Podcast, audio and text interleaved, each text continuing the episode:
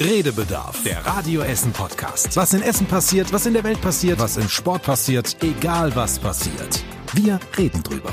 Redebedarf mit Tobi Stein Man muss da sehr differenzieren. und Joshua Windelschmidt. Ja, ey, ey, stopp! Taxi! Das war jetzt blöd. Übernimmst du heute das, äh, den weiblichen Part? Ich übernehme heute alle Parts.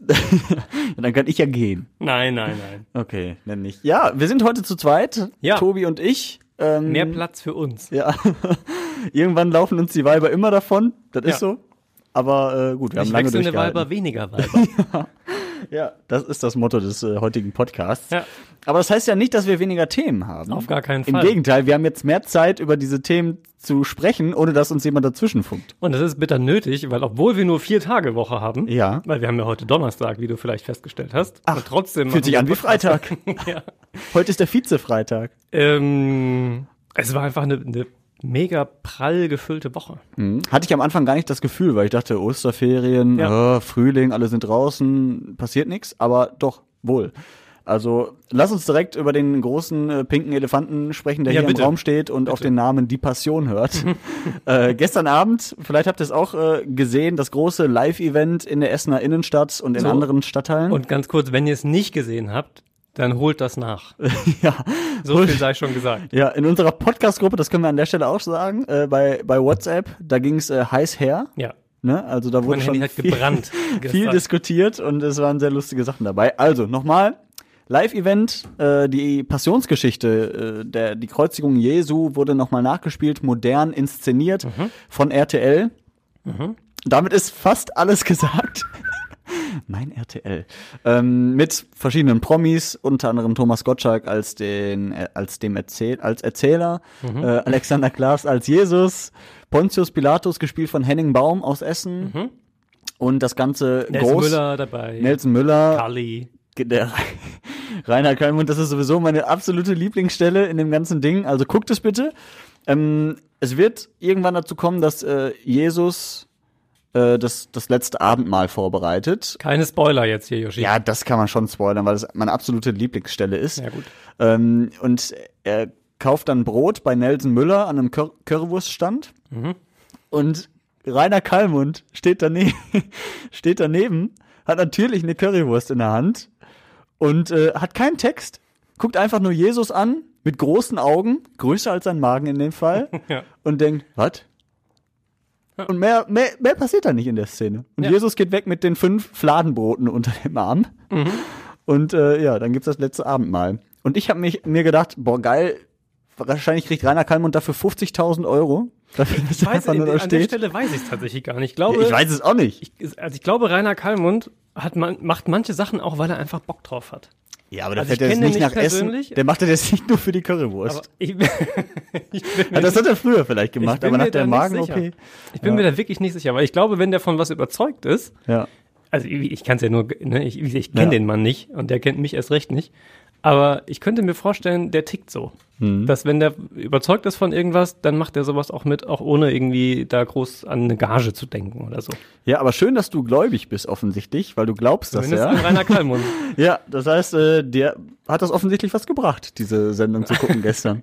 Es hat mir ganz viel gebracht, diese Sendung zu gucken. Also Spaß. erstens und äh, vor allem anderen auf jeden Fall Spaß.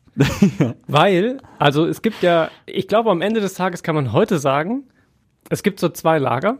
Lager eins und das sind tatsächlich ähm, sehr viel mehr Menschen, so ist zumindest mein Eindruck, wenn man irgendwie durch die sozialen Netzwerke sich klickt. Die fanden das wirklich richtig gut. Ähm, die sprechen davon, dass sie ganz berührt waren und Tränen in den Augen hatten, zum Teil äh, Gänsehaut hatte und sowas. Und dann gibt es die anderen, die hatten auch Gänsehaut und Tränen in den Augen, allerdings äh, weniger vor Rührung möglicherweise, ähm, sondern weil die zum Teil sehr peinlich berührt waren. Ja. ähm, von dieser Geschichte. Und ich muss ehrlicherweise sagen, ich zähle mich tendenziell eher zu letzterer Gruppe mit dazu. Ich erkenne an, was da versucht worden ist. Und ich glaube auch, dass das grundsätzlich total äh, gut ist, das so zu machen und dass man damit ganz viele Menschen anspricht, die man ansonsten vielleicht nicht äh, mit der Bibel oder mit der Ostergeschichte irgendwie äh, hinterm Ofen vorholt. Aber es war an manchen Stellen doch ähm, wild. Ja, erzähl doch mal, was, was, welche Stelle zum Beispiel? Also mein, mein Du kannst Highlight, ja jetzt spoilern, also wer das jetzt nicht geguckt hat, der ist selber schuld. Ja, das stimmt. Äh, mein Highlight waren phasenweise die Schalten immer zu dem Kreuz. Es gab ja noch ein, ein großes, weißes, 250 Kilo schweres Kreuz, mhm. was dann im Passionszug quasi äh, von Rüttenscheid vom Markt aus äh, in die Innenstadt zum Burgplatz gebracht wurde. Und schon in der ersten Schalte, ähm, es ist total blöd, ich will mich da gar nicht drüber lustig machen. Äh, aber Doch. es ist halt nicht meine, ich, ich bin da, bin da weit weg von, ähm, wurde Janina interviewt und Janina hat ein sehr ausschweifendes Wunder ähm, geschildert, das sie äh, erlebt haben wollte. Mhm. Und das war für mich schon so ein Moment, wo ich dachte, okay, das wird nicht meine Veranstaltung. ja. Äh, weil sie einfach, ja. Sehr viel Sendezeit hatte sie. Sehr viel Sendezeit hatte sie. Thomas Gottschalk hatte mal zwischendurch das Gefühl, der als Moderator am Burgplatz stand, äh, wäre gerne eine Currywurst essen gegangen in der Zwischenzeit tatsächlich. Ja. Ähm, aber also falls uns nur für den Fall, dass uns Janina hört oder jemand, äh, der sie kennt, mhm. alles cool es ist nur nicht meine, meine Herangehensweise oder nicht mein Zugang zu solchen Themen wie Wunder und Glauben äh, und Religion. War das auch Aber, die, die nur mit einer Hand das Kreuz gehalten hat? ja, das war das, das war das Beste, weil vor, also in, im ersten ja. Teil der Schalte wurde, den Namen habe ich leider vergessen, Jörg vielleicht, ich Keine Ahnung, nicht, kann auch ein Udo gewesen äh, sein. Interviewt, der stand ganz vorne am Kreuz mhm. und der hat halt richtig gearbeitet mit diesem Teil. ja. Also der hat wirklich, der war da so halb in den Knien, schon feuchte bei diesem Von Interview. den 250 Kilo hatte der 248 auf der Schulter. auf jeden Fall. Und da ging die Reporterin halt nach hinten äh, zu Janina und interviewte sie und Janina hat, das, hat maximal zwei Finger an diesem Kreuz gehabt. ja. Und hatte halt null Anstrengung. Leichtes Ungleichgewicht. Ein im bisschen. Wahrsten Sinne. Ähm, mhm. Und ja, das, also solche Kleinigkeiten, da kann RTL gar nichts für. Mhm. Aber das sind so, so Dinge, die sich dann ergeben haben, einfach in dieser Sendung. Ja. Äh, die zum Teil doch etwas skurril anmuteten. Ja, wir haben auch mal äh, mit dem einen oder anderen ja gesprochen nach der ganzen Veranstaltung, auch mit einer Frau, die äh, auch da am Kreuz äh, nicht, nee, nicht gegangen hat, sondern das getragen hat. Mhm. Und äh, sie hat sich darüber äh, ein bisschen beklagt nachher. Ah, wenn ich das jetzt hier einspielen könnte. Ich bin halt auch ein gläubiger Mensch und deswegen habe ich das auch sehr gerne gemacht, auch wenn es manchmal ein bisschen schwer war und das Kreuz jetzt selber wehtut, also meins. also das waren wohl auch mindestens mehr als zwei Finger, die, äh, die also jetzt am Kreuz Zum Teil, ich glaube tatsächlich, das, also es war super schwer, das Teil. Ne? Also ja. da haben schon mehrere Leute äh, hart mhm. dran zu schleppen gehabt. Das ist schon so. Ja. Ähm, und das muss man vielleicht, äh, vielleicht auch das, um das aus meiner Sicht zusammenzufassen, diese, mhm. dieses ganze Erlebnis. Ähm, es gab tatsächlich einen Moment, und äh, da finde ich, muss man ihn auch so ein bisschen herausheben, weil auch schauspielerisch das natürlich auf einem anderen Niveau war als bei vielen anderen der Promis, die da mitgespielt haben. Henning Baum mhm. hat äh, Pontius Pilatus gespielt und hatte ganz am Ende eine Szene, ähm, als das Stück eigentlich quasi schon zu Ende war, so halb, ähm, wo er auf so einer Metaebene erzählt hat, nochmal, wie schlimm das tatsächlich eigentlich war, also gekreuzigt mhm. zu werden. Ähm, und hat das, ähm, finde ich, sehr gut geschildert, auch sehr eindringlich geschildert, weil es einfach wirklich eine, eine richtige Qual war, so zu sterben, mhm. ohne da jetzt ins Detail zu gehen. Und das war tatsächlich ein bewegender Moment. Er wurde aber dann damit aufgelöst und ging direkt daran über, dass Ella endlich einen Song von Unheilig gesungen hat. Geboren um zu leben. Und das hat für mich tatsächlich, das fasst das ganz gut zusammen. Also immer mhm. da, wo man das Gefühl hatte, okay, das ist tatsächlich jetzt irgendwie etwas, was ergreifend ist oder was eine gewisse Tiefe erlangt. Mhm. Da durfte dann ähm, ein Schlagerstar irgendeinen schon sehr durchgenudelten Popstar zum, äh, Popsong zum Besten geben. Und es wurde dann so eine sehr. Ein durchgenudelter Popstar ist auch, kann falsch verstanden werden. So, ja, also dann wurde es ja. einfach für mich, für mein, ich ja. muss das immer sehr persönlich sagen, also mhm. für mich war es dann doch äh, viel Religionskitsch. Ja. Also es gab viele Highlights, muss ich auch sagen. Ich fand auch den Auftritt von Martin Semmelrogge überragend, der ja, einfach nur als, als Häftling Barnabas mhm. äh, auf die Bühne gegangen ist, auch keinen Text hatte, außer seinen Namen mehrfach zu rufen. Ja, und hatte sichtlich Spaß dabei. ja, und dann ist er wieder von der Bühne runter und man hat Martin Semmelrogge an dem ganzen Abend nicht mehr gesehen, weder ja. vorher noch danach. Ja. da dachte ich mir auch, okay, den Text hätte ich vielleicht auch noch hinbekommen. Fand aber auch gut Mark Keller als Judas, wie er oben auf dem Handelshof äh, liegt und durch den Monsun singt. Da habe ich mir gedacht, dann kannst du jetzt auch bitte direkt den Schriftzug mit abbauen wieder. Volkwangstadt. und schreib hin, was du willst. Schreib von mir aus hin Essen durch den Monsun, was auch immer. Mhm. Aber hat er dann wohl doch nicht. Aber, Passionsstadt. Ja. aber durch den Monsun dachte ich mir, Tokyo Hotel ist jetzt dann schon von der Bibel auch sehr weit weg, im Prinzip. Mhm. Aber gut, das waren ja viele Situationen in dem Moment. Trotzdem fand ich die äh, Idee super, dass ja. man das so interaktiv in der ganzen Stadt irgendwie macht. Mhm. Also wie so ein Krippenspiel halt wirklich vor Ort ist, nicht in einem Studio das aufzeichnet, sondern überall in der Stadt unterwegs ist und an verschiedenen Stellen. Das fand ich wiederum als Idee ganz nett und an vielen Stellen war es halt auch wirklich so, dass man mal drüber nachgedacht hat, okay, ja, stimmt schon und auch dieses ähm, halt dich an mir fest und so, das war mhm. ja dieses Titellied sozusagen. Da sind viele Dinge schon ein bisschen in Vergessenheit geraten, so, ne? Also was zum einen das Wissen der Geschichte angeht, aber auch zum anderen diese, diese Grundtugenden, die man eigentlich hat. Ähm, dahingehend fand, fand ich das ganz gut und vielen von euch, Tobi hat es gerade gesagt, hat es ja auch gefallen. Also die Songauswahl, die war schön, auch die Aufnahmen, die von Essen gezeigt worden sind. Ja, macht mich schon sehr stolz, in Essen zu wohnen. So die ganze Atmosphäre, weil wir kommen aus Essen und dann mal hier auf dem Burgplatz so eine Aktion zu erleben, war schon nicht schlecht, ja, hat uns gut gefallen. Ganz außergewöhnliches Ereignis, wunderbar. Ich bin ganz begeistert, ich gehe ganz glücklich nach Hause. Ja, da haben wir als Essener natürlich auch nochmal einen anderen Blick drauf, weil es eben bei uns gespielt hat. Sonst würden wir jetzt wahrscheinlich heute auch gar nicht so viel darüber reden. Ja. Ähm, dann wäre es halt einfach eine TV-Sendung gewesen. Aber Apropos, war schon ordentlich. Apropos ähm, für uns aus Essener Sicht, ähm, ich glaube, dass das auch äh, in Sachen Marketing für die Stadt tatsächlich mhm. an ganz vielen Stellen sehr positiv gewesen ist. Also sowohl was das Feedback betrifft, ganz viele Leute haben erzählt, dass sie aus anderen, äh, von Freunden aus anderen Teilen äh, Deutschlands angerufen oder angeschrieben wurden, ob das wirklich irgendwie Essen ist, mhm. weil es einfach echt viele sehr schöne Bilder gab aus der Stadt. Egal ob ja. von der Maggi-Höhe, aus Rüttenscheid, äh, Zollverein, zum Teil mit so Luftaufnahmen, ähm, so Drohnenschüsse irgendwie über die Stadt. Mhm. Richtig, richtig gute, gute Aufnahmen und tatsächlich so, dass man ich sage das ja immer wieder, ich komme ja auch nicht gebürtig von hier, sondern bin aus dem, aus dem Siegerland, eher Jerusalem. aus dem Dorf, genau, äh, hierher gezogen. Mhm. Ähm, und mein Bild vom Ruhrgebiet äh, vor 11, 12, 13 Jahren äh, war auch nicht das, was ich gestern dann gesehen hätte äh, mhm. im Fernsehen. Und das tut der Stadt bestimmt sehr, sehr gut, glaube ja. ich. Und das muss man dann auch nochmal dazu sagen, äh, bei allem, was man da jetzt irgendwie doof finden kann, ob man das persönlich gut findet oder nicht, ähm, die Produktion war schon sehr, sehr fett. Also mhm. das, was sie da an Bühne hingestellt haben, ähm, auf dem Burgplatz, was da an Technik stand, ähm, glaube ich, war durchaus beeindruckend, sowohl im Vorfeld äh, als auch dann für die, für die ganze Logistik während dieser Show. Da ja. steckte schon sehr, sehr viel hinter. Und es ist ja auch glaube ich, nicht so wahnsinnig viel schiefgelaufen. Ne? Das war ja auch die Befürchtung, die zum Beispiel Henning Baum vorher hatte. Es ist live, was ist, mhm. wenn du mal einen Texthänger hast oder mhm. was auch immer. Aber gefühlt habe ich jetzt keine großen Fehler mitbekommen, außer einmal, dass man gehört hat, dass Thomas Gottschalk sagt, kein Text. ah, doch, ja, ihr Leben. Ja.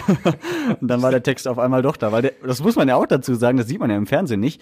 Der hat natürlich von einem Teleprompter abgelesen, ja. aber der Teleprompter war nicht wie bei der Tagesschau zum Beispiel so groß wie ein DIN A4-Blatt mhm. und stand auf der Kamera, sondern es war eine LED-Leinwand, Schriftgröße 7513. und Thomas Gottschalk hat halt einfach aus fünf Metern abgelesen, damit er keine Brille aufziehen muss. Ja. Ja, das ist auch Teil der Wahrheit hinter den Kulissen. Aber ähm, ja, ich, ich fand es trotzdem schön, auch dass es eben in Essen gespielt hat und dass man das sagte der Gottschalk ja zwischendurch auch, ne, dass Essen ja auch irgendwo auferstanden ist, damals nach dem Zweiten Weltkrieg. Mhm. Eigentlich tot in Trümmern lag und dann ähm, ja, gab es sozusagen die Auferstehung danach und heute dann nochmal eine Auferstehung von, von der von dem ganzen Kohlestandort weg hin zu einer äh, ja, sehr modernen Stadt. Ja, ja. Grüne Stadt. Ähm, und dahingehend war es ja auch irgendwie treffend. Das fand mhm. ich ganz gut. Also es gab viele schöne Bilder.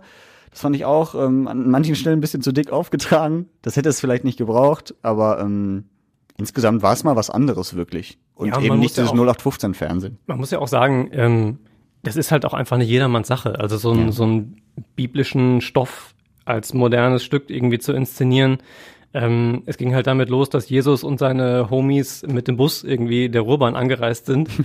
ähm, so, und ich glaube, da waren, war der ein oder andere einfach schon raus aus der Geschichte. Ja. Aber andere äh, fanden genau das gut. Und ich glaube tatsächlich, dass es auch die Geschichte für viele zugänglicher gemacht hat. Mhm. Ähm, auch da an der einen oder anderen Stelle vielleicht ein bisschen drüber, ob jetzt jeder irgendwie als Influencer bezeichnet werden muss, der da irgendwie eine Rolle gespielt äh, hat, um mhm. es dann so jugendtauglich zu machen. Äh, weiß ich nicht, aber das ist dann vielleicht ein bisschen sehr viel Brechstange. Insgesamt aber glaube ich schon, dass man mit dieser Übersetzung nochmal ein anderes Publikum auch für diesen Stoff irgendwie interessiert hat. Mhm. Äh, und das, ja, ist ja vielleicht nicht das, das Schlechteste. Letzte Geschichte noch äh, dazu, die ich sehr bemerkenswert fand gestern. Ähm, wenn man äh, so ein bisschen Interesse hat an sozialen Medien Mhm. und was für ein Publikum an welcher Stelle irgendwie agiert und so ist, dann muss man sich mal den Spaß machen und einmal die Facebook-Kommentare lesen Mhm. unter verschiedenen Posts dazu, auch zu unseren bei Radio Essen. Ähm, aber auch der Kollegen, auch überregional, Spiegel und so berichten ja auch darüber. Ähm, und das dann vergleichen mit äh, dem, was bei Twitter gestern so passiert ist. äh, das eine Twitter einfach sehr zynisch und ähm, sehr ironisch so. Und äh, bei Facebook ganz anderes Publikum, ganz anderer Umgang damit. Ähm, viele, die es halt wirklich, äh, die es halt wirklich berührt hat und die es toll fanden. Und dazwischen so einzelne Meckerer. Aber äh, also ganz anders. Man, wenn man sich dafür interessiert, einfach mal irgendwie durchscrollen äh, und ähm, mal wirken lassen. Ja, die Passion. Mal gucken, ob es das nochmal gibt. Also in den Niederlanden ist es ja jedes Jahr ähm, oder zumindest sehr regelmäßig. Und ich weiß gar nicht, gibt es in Deutschland da auch schon Pläne, ob das nochmal passieren wird? Ich glaube, das ist schon, also das war zumindest mit der Gedanke. Und ähm, ich habe eben noch gesehen, die liebe Kollegin Anna Bartel äh, hat mir das noch weitergeleitet oder uns.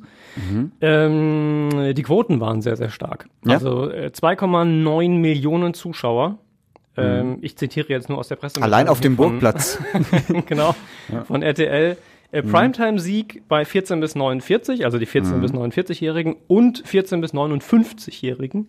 Also genau Zielgruppe. Genau, die erwischt. spielen halt deshalb immer auch große äh, Rollen, weil das die, die werberelevanten Zielgruppe, also für private Medien wie RTL beispielsweise sind.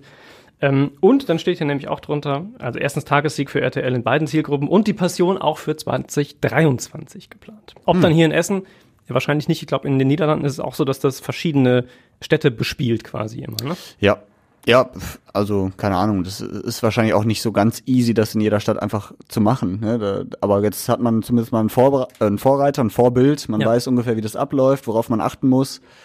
Also ich kann mir das schon vorstellen, dass es jedes Jahr so ist. Ob ich es mir jedes Jahr angucken würde, ist was anderes. Das ist übrigens dann wirklich das vielleicht letzte, was ich dazu noch sagen kann, äh, dass man ja auch tatsächlich immer noch mal ähm, ins Feld führen muss. Das hat es halt vorher noch nie gegeben. Das heißt, das ist halt wirklich Pionierarbeit gewesen für alle Beteiligten, für jeden Regisseur, der da beteiligt war, für jeden Schauspieler, der beteiligt war.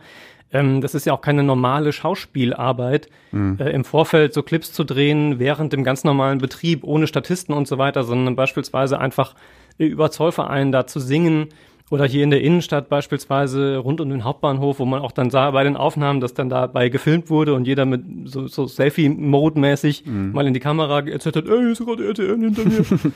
ähm, so, das sind ja auch alles keine, keine normalen Schauspielsituationen. Und auch dann eben gelernte Schauspieler wie Henning Baum zusammen mit Prince Damien beispielsweise, DSDS-Sieger, ähm, der sicher noch nicht die große Schauspielerfahrung gesammelt hat. Also ganz viele so Dinge, die da zusammenkommen und wo man, glaube ich, schon auch noch mal eine Lanze brechen muss, äh, auch was die Pionierarbeit betrifft. Ähm, da gehört viel Mut dazu. Auch Mut hinterher, sich vielleicht das eine oder andere anhören zu müssen bei Twitter oder wo auch immer in diesem Podcast.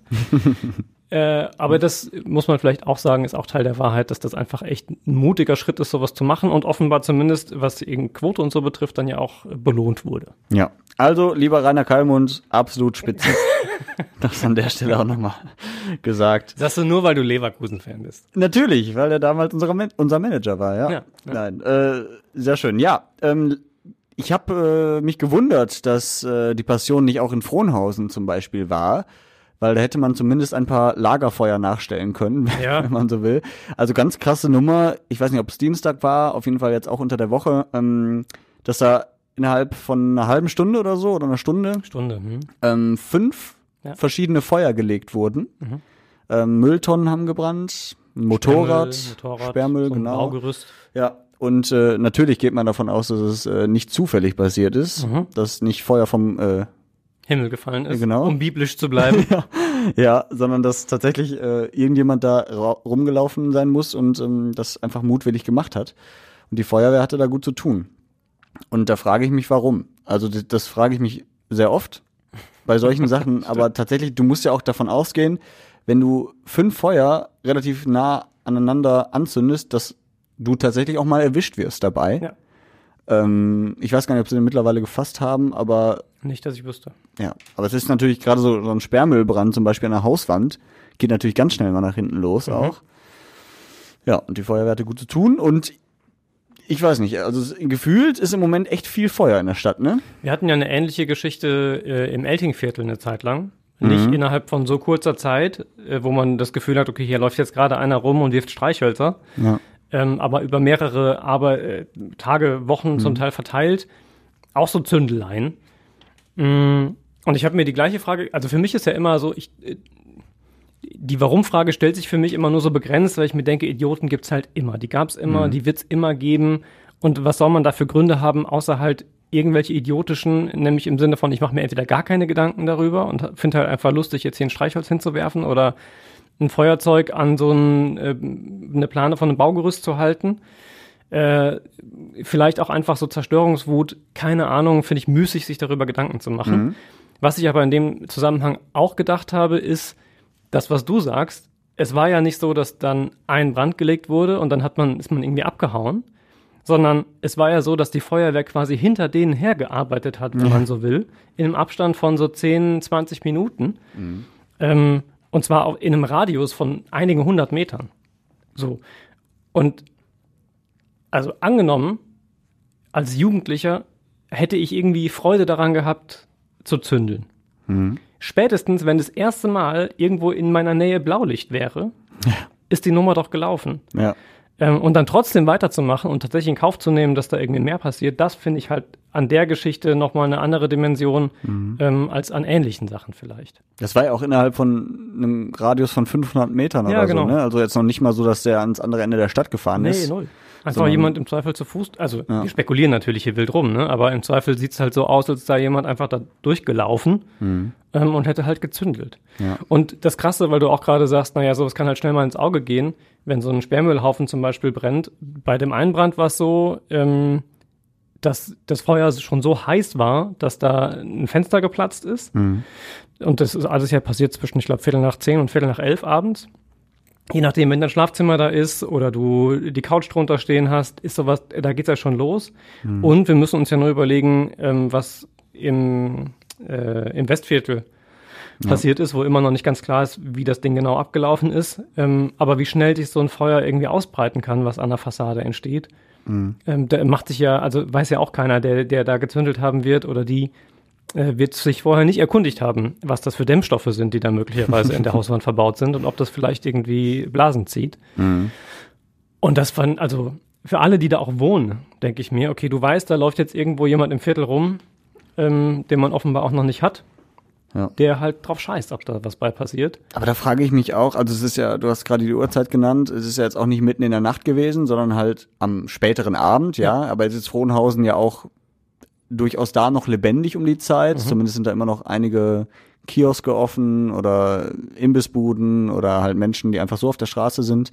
Ähm, und dass sowas dann nicht auffällt, also dass man nicht mal irgendwie jemanden dabei sieht, wie er sowas macht. Also das, das wundert mich. Oder ob man einfach dann sich nicht traut, denjenigen zu verpetzen oder der Polizei zu sagen, hier ist einer, der zündelt.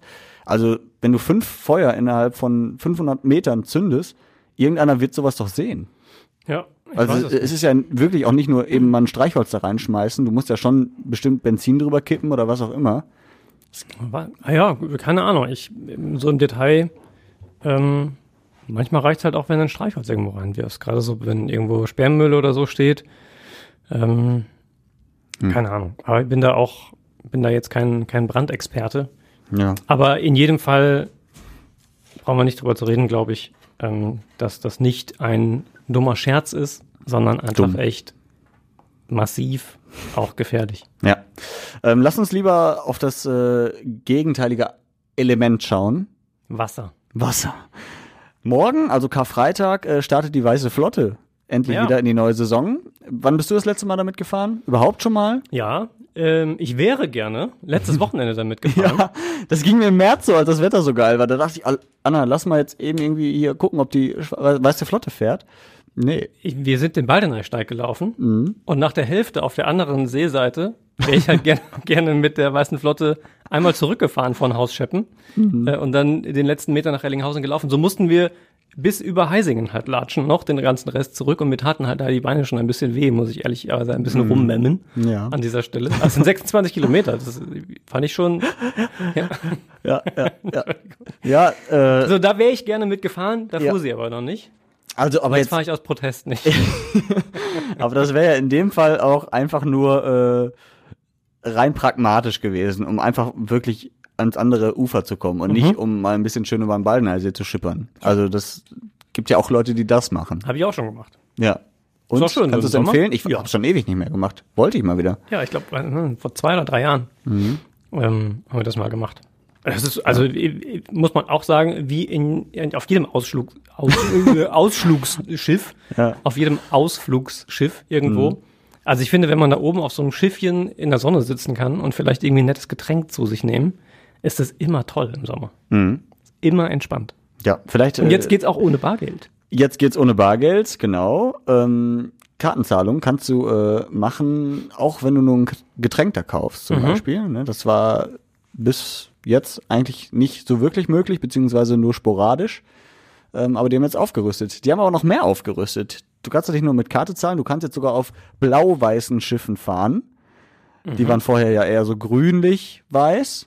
Und jetzt wurden die neu angestrichen, deswegen wahrscheinlich auch erst ab morgen wieder auf, auf dem See unterwegs. Und äh, wir haben mal Boris Orlowski gefragt von der Weißen Flotte, warum die denn jetzt blau-weiß sind, beziehungsweise blau-weiß in Essen ist ja eine schwierige Farbe, ne?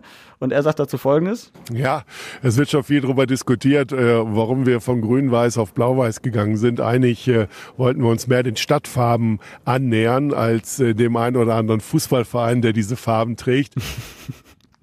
So, blau, okay, verstehe ich, aber dann fehlt mindestens noch gelb Ja. für die Stadtfarben. Blau-weiß kann wirklich äh, zu Missverständnissen führen. Bei Ja, einigen. Rot-Weiß-Essen-Fans zum Ja. Beispiel. Ja, muss man hier ein bisschen aufpassen. Ja, aber gut, äh, sind wir gespannt, wie die neuen äh, Teilchen aussehen. Es gibt übrigens auch äh, tatsächlich das Schiff Stadt Essen, das umgerüstet wurde Mhm. von dem alten Dieselmotor auf einen Elektromotor. Mhm. Au- Aber das Schiff kommt, glaube ich, erst Mitte Mai zurück. Ja, weil es gerade irgendwie nicht durch die Schleusen kommt. Ich Ja. habe das nur so halb tatsächlich mitbekommen. Ja, ich glaube, ich weiß nicht, kann sein, dass das das Schiff ist oder noch ein anderes Schiff. Okay. Ähm, aber ja, genau, weil da, die, die Schleusen sind wohl auch im Moment nicht so richtig äh, gut. Ja, da wird gearbeitet. Da Halt wird dran. gearbeitet und dementsprechend kommen die Schiffe noch nicht alle auf den Baldeneysee zurück. Aber ähm, es gibt schon welche und da könnt ihr dann ab Karfreitag mitfahren. Ja. So ist das. So, dann lass uns direkt weitergehen. Ähm, von, vom Baldeneysee. Ich bin gut, wie du es abarbeitest. Ja, ich habe ja den dir wirklich einen Zettel mit einem, mit einem Stift und streicht Themen durch. weil so viel war. Ja, das stimmt ja auch. Und wir, wir, wir fliegen jetzt quasi vom Baldeneysee unten im Süden in den Essener Norden, da wo hier, das ist, sind die Stadtteile da, wo, wo keine Krankenhäuser mehr sind, weißt du? Hm, Vogelheim Ja, ja, genau. und Altenessen. Äh, Essener Norden halt. Und weil es keine Krankenhäuser mehr gibt, gibt es jetzt einen Gesundheitskiosk. Also eine Stelle, wo Menschen hingehen können, die Beschwerden haben, denen es nicht so gut geht und die da fragen können, was mache ich denn jetzt mit meiner Beschwerde? Also mit meiner äh, Ungesundheit. Ähm, und dann sind da Menschen, die Ahnung haben und sagen, ja, das ist ein Fall für den Arzt, das ist ein Fall für den Arzt, wir können Ihnen da einen Termin machen. Also es ist so eine Koordinationsstelle sozusagen. Als kleiner Mini-Kompromiss dafür, dass es halt im Moment da wenig Krankenhäuser gibt, was ja de facto nach der Schließung des St. Vinzenz Krankenhauses in Stoppenberg und des Marienhospitals in Altenessen ähm, so ist. Stoppenberg, warum habe ich Vogelheim gesagt, eben ich Idiot. Ja, ist aber auch deine Ecke. Ja, das stimmt. du Idiot.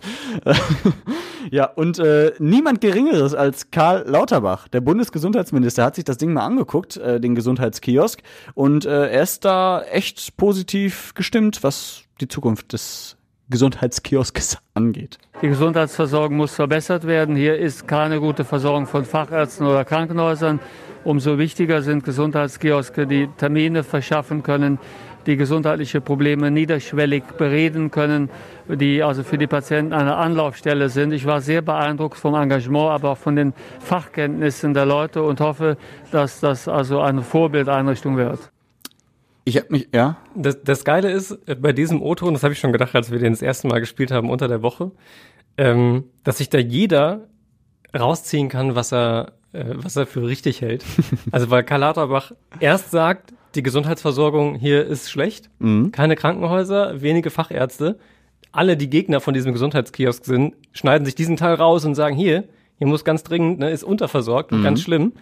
Äh, Und dann sagt er hier Zukunftsmodell Gesundheitskiosk und so und alle, die sagen, ja, das reicht hier völlig und das ist, das ist die Zukunft, die kümmern sich um den Teil und schreiben sich den auf die Fahne. Ja. Ähm, ja, habe ich schon mit gerechnet, dass das im, im Laufe der Woche noch Mhm. an Reaktionen äh, da reintrudelt. Ist dann so nicht gekommen, Ja. aber ich musste doch schmunzeln, als ich das gehört habe. Ich habe mich gefragt, warum gibt es das nicht auch in anderen Stadtteilen? Also selbst wenn irgendwo ein Krankenhaus ist, macht es ja schon Sinn, mal zu so einer Stelle zu gehen und zu sagen, ey, ich habe hier seit Wochen irgendwie Schmerzen, mein Hausarzt weiß auch nicht so richtig, was das ist. Können Sie mir da äh, vielleicht weiterhelfen, beziehungsweise können Sie mir einen richtigen Arzt empfehlen, also einen Facharzt und mir direkt auch einen Termin machen? Weil es ist ja im Moment immer so, du gehst zu deinem Hausarzt, der sagt, oh ja, da müssen Sie mal einen Termin beim, weiß nicht, Chirurgen machen. Und dann rufe ich da an, habe irgendwie so fünf Chirurgen auf einer Liste und klapper die alle so nacheinander ab. Mhm. Und da fände ich es gut, wenn du wirklich so eine Beratungsstelle hast, die dir auch sagen, ja, gehen Sie mal zu dem Chirurgen, der macht das öfter. Ähm, weil dafür fehlt ja manchmal auch dem Hausarzt einfach die Zeit. Das ist aber ja das, auch so. das finde ich zum Beispiel, zum Beispiel krass, weil das würde ich für meinen Hausarzt auf jeden Fall und für jeden Hausarzt, den ich bisher hatte, sowohl hier in Essen als auch in, zu Hause bei meinen Eltern, Mhm. ähm, in Anspruch nehmen, dass genau diese Beratung da stattfindet. Mhm. Ähm, von daher halte ich diese Gesundheitskioske eher für die Menschen wichtig, die vielleicht gar keinen Hausarzt haben. Äh, und das habe ich im ganzen Zusammenhang mit dieser Debatte auch erst so richtig realisiert, dass das gar nicht so wenige sind, äh, die zum Beispiel Angst haben vor Ärzten oder da nicht gerne hingehen, weil sie vielleicht auch einfach die schlechten Nachrichten nicht gerne hören oder weil sie sagen, das geht schon von alleine wieder weg, Mhm. ähm, was sicherlich häufig auch der Fall ist, häufig aber vielleicht auch einfach nicht.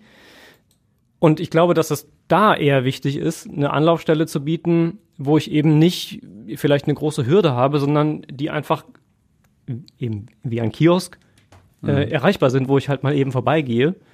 Ähm, nicht anrufen, mir einen Termin machen muss, mich in ein Wartezimmer lange setzen, je nachdem, wie lange da die Wartezeiten sind. Da, so viel Erfahrung gibt's da ja noch nicht mit. Mhm.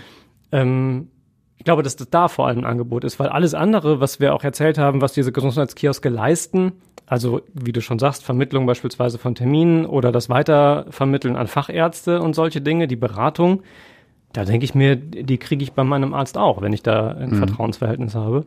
Ja, also beim Ar bei meinem Arzt ist es auch so, aber manchmal ist es halt so, ne, okay, jetzt hier behandelt, zack, zack, ähm, gib mir dann auch einen Hinweis, am besten zu dem Facharzt gehen Mhm. und aber manchmal hast du ja auch Pech und du erreichst da keinen und dann finde ich es gut, wenn du eine Beratungsstelle hast, die vielleicht dann ein bisschen breiter aufgestellt ist, die dir auch nochmal einen anderen Tipp geben kann oder dann nochmal eine andere Perspektive einfach zeigt und sagt, ja, das ist natürlich was für den Arzt, aber du kannst auch vielleicht mal zu dem gehen, der hat da auch nochmal einen anderen Blick drauf. Also so eine allgemeine Stelle finde ich da ganz gut, die sich explizit um dieses Organisatorische in Anführungsstrichen kümmern. Ja, das stimmt. Also, weil der Hausarzt, klar, der macht das auch im besten Fall, aber der hat jetzt auch, ja, weiß nicht, schon die Zeit dafür, die sollte er sich nehmen, aber manchmal kennen die vielleicht auch nicht die Ärzte, die du dann im speziellen Fall brauchst. Hm. Also wirklich Fachärzte. Aber gut, keine Ahnung. Das hängt wahrscheinlich echt auch ähm, mit den Hausärzten an sich zusammen. Ja, ich weiß aber auch nicht, ob das wirklich richtig gut angenommen wird, kann ich auch nicht einschätzen, weil wenn du einen Herzinfarkt hast, dann gehst du ja nicht erstmal zur Beratungsstelle und sagst, ich möchte gerne ins Krankenhaus, dann musst du natürlich, also es hilft ja jetzt nicht, oder es ersetzt jetzt nicht die Krankenhäuser. Das meine ich Nein, damit. Ne? Also Die Disku das ist natürlich die, die alte Diskussion, ne, die wir schon hatten, als die Krankenhäuser Ja. zugemacht haben. Ähm, an der Stelle sagt auch nochmal gesagt, ich komme aus einer deutlich ländlicheren Region. Mhm. Ich hatte nie ein Krankenhaus, wo ich mehr oder weniger fußläufig irgendwie unterwegs war. Ähm, so und, und halte das aus der Erfahrung heraus. Äh, ich habe durchaus auch viel Sport gemacht früher und häufiger mal ein Krankenhaus von innen gesehen. Ähm, nichtsdestotrotz war da nicht das Gefühl der Unterversorgung oder äh, dass einem nicht rechtzeitig geholfen werden könnte oder so. aber weil du so aufgewachsen bist, ne? Genau. Ja. Das ist ein bisschen natürlich eine Frage der, der Perspektive. Hier ist es so, dass da zwei Krankenhäuser von jetzt auf gleich verschwunden sind, Mhm. aus einem auch sehr dicht besiedelten Teil der Stadt. Ähm, da ist die Wahrnehmung natürlich eine andere, äh, Ja. als es wäre schon immer so gewesen und es kommt dann der Gesundheitskiosk neu dazu als neues Angebot. Äh, Das ist halt auch immer so ein bisschen eine, eine Frage der Perspektive und wo man herkommt, Mhm. wie man auf sowas guckt. Ja. Wir werden das auf jeden Fall mal weiterverfolgen und schauen, wie gut das angenommen wird. Da hören wir dann immer mal zwischendurch nach. Ich kann schon sagen, dass der Plan besteht, da ähm, auch nochmal mit dem Stadtreporter vorbeizugehen und nochmal nach einer Woche zu schauen, Mhm. wie so die ersten Erfahrungen sind nächste Woche. Sehr gut, das hört ihr dann bei Radio Est vermutlich. So ist es. Ja, so, es gibt noch mehr hier abzuarbeiten auf meinem Zettel. Zum Beispiel, äh, machst du mit beim Firmenlauf dieses Jahr? nee. Lappen. Warum nicht? Tut mir leid. Ich, ich weiß nicht, ich bin, bin gerade nicht so richtig im Laufrhythmus. Der ist ja auch nicht morgen. Der ist erst im Juni. Ja, Das geht schon. Das sind Ja. ja auch in Anführungsstrichen nur fünf Kilometer. ja. Tobi ist dabei. Sehr gut. ja, aber Du hast mich tatsächlich da ja schon mal reingequatscht, schon zweimal ja, reingequatscht. zweimal erfolgreich Insofern- reingequatscht. Ja. Ich man- bin man auch dabei. Nichts ausschließen. Ich bin auch dabei. Und wenn du möchtest, äh, dann Läufst du langsam für nee, mich. doch nicht. Nein, aber vorher können wir uns gerne unterhalten oder so, wenn du möchtest. Also Mhm. ich bin dann schon an dem Tag auch da und für Gespräche bereit. Ist nett. Ja, aber tatsächlich muss man sagen, dass der Firmenlauf dieses Jahr nicht so krass boomt wie die Ja. letzten Jahre. Ne? Also 13.000 Plätze gibt es, Mhm. 8.000 sind bis jetzt schon weg, was natürlich super ist, aber 5.000 sind einfach noch zu haben, was zuletzt nie so war. Ne? Ja, super ungewöhnlich. Bisher war es immer so, dass man die Uhr stellen musste und nach drei, vier, fünf Stunden äh, waren die Plätze eigentlich weg, die 12.000, 13.000, die es Mhm. da die letzten Jahre immer gab. Was meinst du, woran liegt das? Ich kann es dir nicht sagen. Jetzt, Also nur an auch, Corona? Mich hat's sehr überrascht, weil es ja. Ja. auch das erste Jahr ist, wo es wieder weitestgehend ohne Corona-Auflagen ist. Ja. Ich hatte eher gedacht, dass in den Corona-Jahren also der Hype ein bisschen nachlässt, weil das, was den Firmenlauf ausgemacht hat, ja so ein bisschen weggefallen ist. Ne? Also Mhm. der Firmenlauf war ja immer Hüssenallee Richtung Grugerpark. Man läuft durch Rüttenscheid, viele Menschen äh, klatschen und feuern einen an, so ein bisschen volkslaufmäßig einfach. Und dann kommt Tobi. Dann komme ich und die Menschen feuern noch mehr an, weil sie sehen, da hat jemand wirklich Tomaten, nötig. Bananen, ja. Ja, oder so. Nein, nein. Ähm, Faden verloren. Ach so, Ja. genau. Und ich dachte eigentlich, dass in den Jahren es vielleicht, wo genau das wegfällt, was diesen Lauf so ausgemacht hat, es ein bisschen weniger wird. Mhm. Aber und das ist dann gerade, wenn es wieder geht, und jetzt ist zum ersten Mal geht's ja wieder durch Rüttenscheid, dass da der, der Run sehr schnell und sehr groß ist. Die Veranstalter haben aber von Anfang an gesagt, "Hm, nee, wir gucken erstmal, wir gehen nicht davon aus, dass es diesmal so schnell geht wie in den Jahren davor, Mhm. weil sich das vielleicht alles erstmal wieder so ein bisschen einrütteln muss. Ja. Ja, ich habe auch überlegt, so die letzten zwei Jahre, auch wenn ich hier so an Radio Essen denke, viele haben im Homeoffice gearbeitet, vielleicht ist dieses Team, was manche Firmen haben, eben auch ein bisschen auseinandergedriftet durch die Homeoffice-Zeit oder durch Corona-Erkrankungen, wie auch immer. Und ähm, dass so dieser Teamgedanke, den viele Firmen haben, also so, weiß nicht, dass sich fünf, sechs Arbeitskollegen zusammenraufen und sagen, wir stellen jetzt ein Team, dass der vielleicht einfach nicht so ausgeprägt im Moment mehr ist nach den zwei Jahren. Also Das ist ein guter Punkt. könnte sein, weil da sind ja wirklich viele, die echt eng, immer eng miteinander gearbeitet haben und die jetzt dann vielleicht sagen, oh, jetzt die letzten zwei Jahre weniger eng und ich bin wieder im Homeoffice und die sehe ich bis Juni auch nicht mehr so oft. Also das Ja. war so der Grund, den ich mir auch vorstellen könnte, keine Ahnung. Also Ist überraschend schlüssig für dich. ja, ich bin gerade selber ein bisschen geflasht von mir. Ja. Also ich würde sagen, also Besser von mir aus, von mir aus würde ich mehr. jetzt Stopp machen, aber es geht noch nicht. Wir haben hier auf meinem kleinen winzigen Zettel mindestens noch ein, wenn nicht sogar zwei, wenn nicht sogar fünf Themen, die wir in den nächsten fünf Minuten behandeln müssen. Lasst uns zum Beispiel, ne, Bombe müssen wir jetzt nicht nochmal, das ist jede Woche. Ja, läuft heute. Aber ich finde dahingehend, bei der nächsten Bombe sollten wir auf jeden Fall unseren täglichen Stommel als Kategorie Mhm. einführen. Ne? Unser täglicher Stommel, Frank Stommel, der äh, Bombenentschärfer, so heißt er, glaube ich. Mhm. Äh, und den sollten wir dann immer einführen und immer einen Ton von ihm spielen. Machen wir bei der nächsten Entschärfung. Ja. Dann, dann gibt's die Kategorie hier im Podcast, unser täglicher Stommel oder wie auch immer wir es nennen. Ja, ist okay. Ja, da können wir uns noch einen Gedanken machen. Schickt gerne auch äh, Namensvorschläge für den täglichen Stommel an äh, diese E-Mail-Adresse, die wir gleich hören werden. Vorher müssen wir noch über äh, Ich habe schon tief Luft geholt gerade. ja, aber nein, lass okay. es sein. Ha- Halt, halt ein, halte ein. Äh, über Kirmes sprechen. Ja. Äh, in Borbeck gibt's eine Osterkirmes. Die bleibt preislich noch relativ gleich im Vergleich zu den letzten Jahren. Es wird aber die Gruger-Kirmes zum Beispiel geben im Sommer, wo es mehr Geld kostet, zum Beispiel Karussell zu fahren, Achterbahn zu fahren oder Pommes zu essen. Jo. Weil? Weil die Energiekosten einfach massiv gestiegen sind, ne? wie für alle anderen auch. Mhm. Ähm, und wenn man das mal durchdekliniert, ist natürlich eine Kiosk, äh, eine Kiosk, eine Kirmes da ähm, auf allen Ebenen betroffen. Also ein großes Ding, über das wir die letzten Wochen gesprochen haben, Frittierfett und Öle, mhm. also Speiseöle. Also rund 99 Prozent der Speisen, Jeder die auf Kirmes ja, genau. angeboten wird. Einfach frittiert. ähm, so, mhm. super Preissteigerung. Dann äh, Strom. Mhm. Sehr viel, also jede Form von Energie sehr angezogen. Wenn man sich so ein blinkendes Karussell anguckt, dann weiß man, okay, kostet das ein oder andere. Kannst du jetzt schlecht mit Kerzen machen? Kannst du schlecht mit Kerzen machen, gehen halt im Wind, im Fahrtwind auch einfach aus. Ja. Ist dann blöd. Mhm. Äh, und das letzte ist Sprit. Und da ähm, fand ich eine Zahl ganz spannend, die wir gehört haben ähm, davon von dem Verband der Schausteller. Albert Ritter, wir hören mal kurz. Ja. Dann sind wir eben 2000 Euro fällig, bis der Tank voll ist, um eben dann die Gerätschaften von A nach B zur nächsten Kirmes zu transportieren. Und ganz dramatisch ist es zurzeit mit den Strompreisen. Und da sind wir in Verhandlungen, dass da wirklich bezahlbare Preise noch herauskommen, damit die Kinderkarussellfahrt dann auch noch für die Familien leistbar ist. Mhm. Die 2000 Euro. 2000 Euro. Ne? Überleg mal, du machst den. Ich denke mir schon, ich fahre zur Zapfsäule, mhm. äh, pack da den Rüssel rein und dann stehen da hinterher den, den Tankrüssel und dann stehen sorry. da hinterher 80 Euro auf der Uhr. Mhm. Also und da fühle ich mich schon ausgeraubt und betrogen. Jetzt stell dir bitte vor, da stehen 2000 Euro. Mhm. Für eine Tankfüllung, die du dein Karussell von A nach B fährst. Kommt natürlich darauf an, wie weit du dein Karussell jetzt fährst. Ne? So einfach so, also, ich ich stelle mir aber auch gerade vor, wenn du mit deinem Karussell zu einer Tankstelle fährst. ja, gut.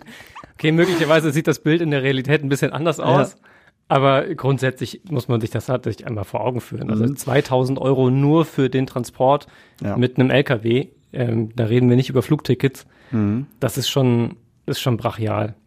Das auf jeden Fall. Und da finde ich beeindruckend, dass äh, viele Schausteller trotzdem sagen, äh, wir machen es jetzt noch nicht teurer. Mhm. Ähm, es wird zwangsläufig irgendwann teurer werden. Jetzt sagen, sagte Albert Ritter auch, so 10 bis 20 Cent kann es tatsächlich teurer werden, so eine Karussellfahrt. Ja, jetzt aber, auch. aber ob es dann 7,10 Euro sind oder 7,30 Euro, ja. äh, ist dann wahrscheinlich auch egal. Aber das sei den Leuten ja auch gegönnt. Die haben zwei scheiß Jahre hinter sich mit Corona, wo alles ausgefallen ist. Jetzt dieser blöde Krieg noch dazu. Ja. Also da zeige ich gerne auch einen Euro mehr ja. von mir aus. Das, das Krasse ist, also du sagst das so, ähm, mhm.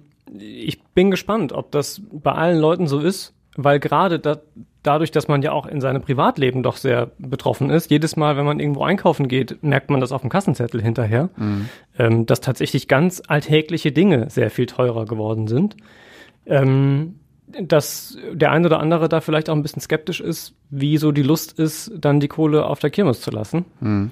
Ähm, da bin ich gespannt, wie ja. sich das im Sommer bis zum Sommer entwickelt haben wird. Das hängt ja sicher auch sehr davon ab, wie sich die Situation in der Ukraine entwickelt. Mhm. Ähm, und ja, Bis dahin kostet unsere so Tankfüllung stehen. auch 2000 Euro. Möglicherweise. Nee, dann, nicht. bis dahin ist das Entlastungspaket, da. Dann ja gut, da kriegen wir 10, 10, Cent Rabatt pro Liter. Ja, ja. ja äh, gut, dann hätten wir das Thema auch. Ähm, wir wünschen euch frohe Ostern, möchten aber nochmal auf unseren Schwester-Podcast hinweisen, Essen im Ohr. Mhm. Äh, dieses Mal mit Stimmtrainer und Sprechprofi Reinhard Pede, der uns bei Radio Essen ja auch äh, formt und schleift mit seiner Stimme, also ne, mit seiner Expertise zu unserer Stimme. Und es ist einfach immer eine, eine Wohltat, diesem Mann zuzuhören, wenn er spricht. Er spricht auch Dokumentation fürs Fernsehen oder den Bibelclip bei RTL. Mhm. Und er hat einfach selbst natürlich eine super Stimme. Wir können ja einfach mal reinhören. Ähm, da, da spricht er nämlich auch über die Stimme an sich und was, wie wichtig Stimme sein kann und wie unwichtig manchmal auch Worte sein können. Wir hören mal rein. Das, was wir mit Atmosphäre bezeichnen in einem Gespräch, hat sehr viel mit Stimme zu tun. Weniger mit Worten. Also ich kann auch ganz schlimme Worte sagen und kann sagen, hey, was bist du für ein blöder Hund? Also mit dir würde ich, und der Hund wackelt mit dem Schwänzchen, ne? Und ist total glücklich. Mhm. Manchmal sind die Worte da, aber worauf man achtet, ist mehr die Art und Weise, wie die Stimme klingt. Und das weiß ich sehr genau. das weiß ich sehr genau. Ja, tut er tatsächlich, ja. können wir aus Erfahrung ja. sagen. Ja, also guter Mann, äh, hat sehr viel spannende Dinge zu äh, erzählen und wie man mit seiner Stimme Geld machen kann zum Beispiel. und äh, ja, hört da rein. Auf jeden Fall findet ihr überall da, wo es Podcasts gibt und bla bla bla. Ich ärgere mich gerade massiv, dass ich ihn nicht ähm, die E-Mail-Adresse habe einsprechen lassen, dann beim hätten wir, das jetzt, Mal. hätten wir jetzt einfach so, was hättest du Ja. sagen, so tun können, als wäre ich jetzt derjenige. Ach so, mhm. Und dann äh, hätte Reinhard das eingesprochen. Ja, Dann vielleicht hätten alle er- gedacht, Alter, was hat der Stein eine Entwicklung gemacht?